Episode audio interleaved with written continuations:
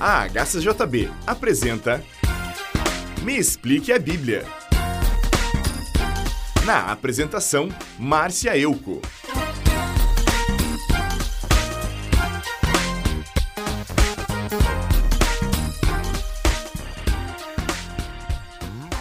Graça e paz, amigo ouvinte. Iniciaremos hoje o estudo da segunda carta de Paulo para Timóteo. Paulo se identifica como o autor da carta e reafirma que foi designado por Deus para ser apóstolo, pois Timóteo deverá ler esta carta para toda a igreja. Portanto, os ouvintes devem respeitar as instruções que a carta contém, pois foi escrita por um homem que está a serviço de Deus. Ouça. Eu, Paulo, apóstolo de Cristo Jesus, pela vontade de Deus, fui mandado para anunciar a promessa da vida que temos por estarmos unidos com Cristo Jesus. Escreva a você, Timóteo, meu querido filho na fé. Que a graça, a misericórdia e a paz de Deus, o Pai, e de Cristo Jesus, o nosso Senhor, estejam com você.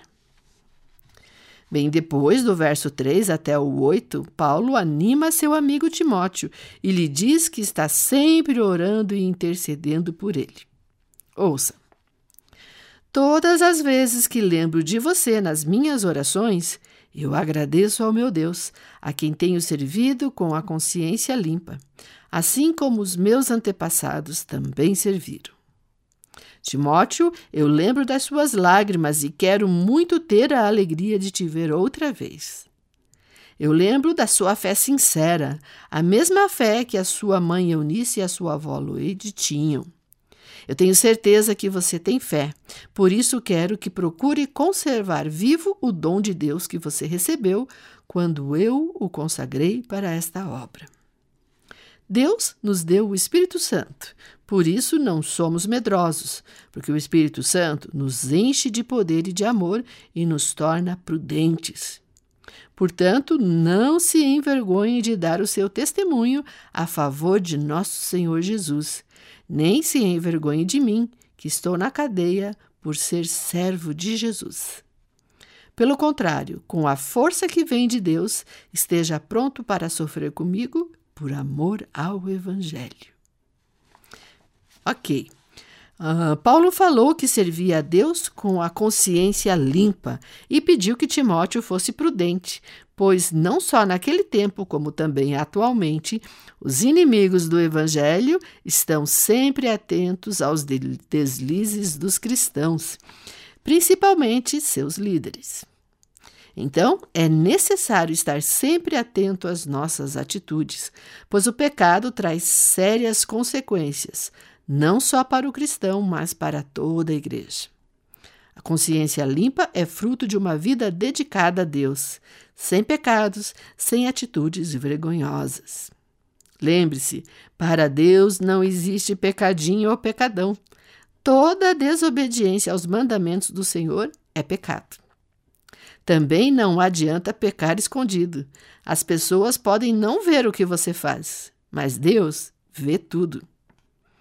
No Evangelho de Mateus, capítulo 12, verso 36, Jesus disse que no dia do juízo final, quando estivermos diante dele, teremos que dar satisfação até das palavras inúteis que falamos ao longo da vida. Portanto, cuide para que seus atos não te tragam remorso, Haja sempre de maneira que sua consciência fique limpa. Paulo estava preso quando escreveu essa carta e ele pede ao amigo Timóteo que não tenha medo de ser preso também, pois o que importa é pregar o Evangelho, anunciar a promessa de vida oferecida por Jesus.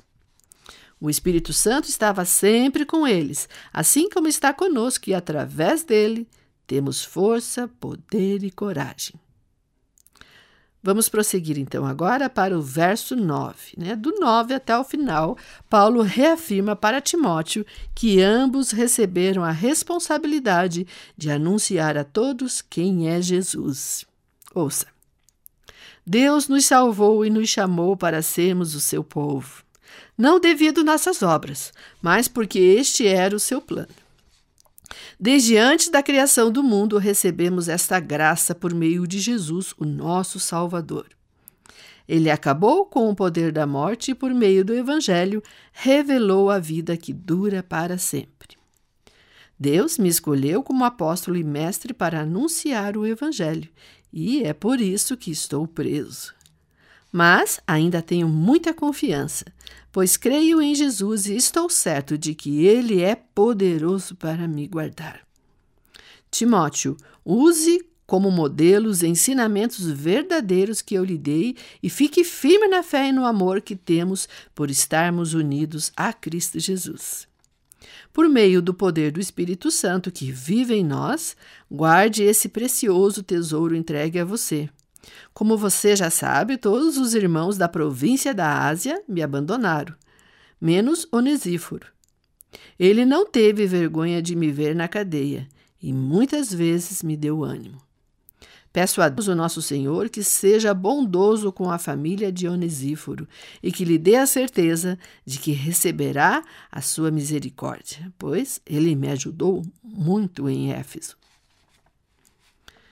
Bem, Todos os que aceitaram Jesus como Senhor da sua vida são chamados de povo de Deus e são servos do Deus Altíssimo. Então, apesar das dificuldades, o mais importante é obedecer a Deus e anunciar a salvação que todos podem receber através do arrependimento de seus pecados e submissão a Jesus Cristo. Um dia todos estarão diante do divino juiz, e conforme já estabelecido pelas leis e mandamentos que ele determinou, seremos julgados e receberemos a sentença que merecemos. Há duas opções de destino: abandonar nossos pecados e sermos absolvidos e receber a vida eterna, ou continuar vivendo em pecado e sermos condenados à morte eterna. Ou seja, Uns receberão a graça salvadora, outros receberão a justiça divina.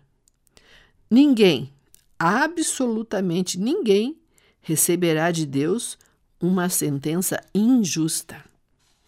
Sabemos que a natureza humana é pecaminosa e que sozinhos não conseguimos abandonar os pecados. Por isso, Jesus se ofereceu para receber em seu corpo a sentença de morte. Então, a única maneira de obter a graça salvadora é aceitando Jesus como seu Salvador. Jesus te salva, mas ele pede: não peque mais. Porque se você se beneficiou da morte de Jesus, quando quem deveria morrer era você, e agora continua pecando, você está agindo como se a morte dele na cruz não tivesse nenhuma importância para você. E todo dia você peca, peca, peca, esperando que todo dia Jesus morra em seu lugar? Não zombe do sacrifício que Jesus fez por você. Ninguém no mundo inteiro aceitaria ser crucificado para pagar as suas dívidas. Não cuspa na única mão que te ajudou a se levantar do chão. Se Jesus é teu Senhor, glorifique Ele através da sua vida. Se Jesus não é o teu Senhor, sinto muito, mas só sobra para você a sentença de condenação. Não é Jesus que precisa de você, é você que precisa dele. Então, decida rápido, pois até mesmo a vida que você está gastando, você tem porque ele te deu por misericórdia.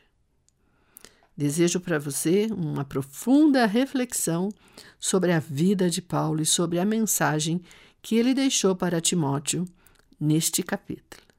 Um abraço, amigo ouvinte. Até o próximo programa. Quer ter a sua dúvida respondida neste programa? Mande para nós, que a Márcia responde. Escreva para a HCJB. Rua Frederico Maurer, 2801, Curitiba, Paraná. CEP 81 670 020. Telefone 41 3376 3553 ou mande um e-mail para hcjb@hcjb.com.br. hcjb.com.br.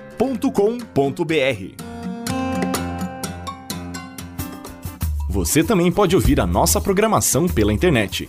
Entre na nossa página www.hcjb.com.br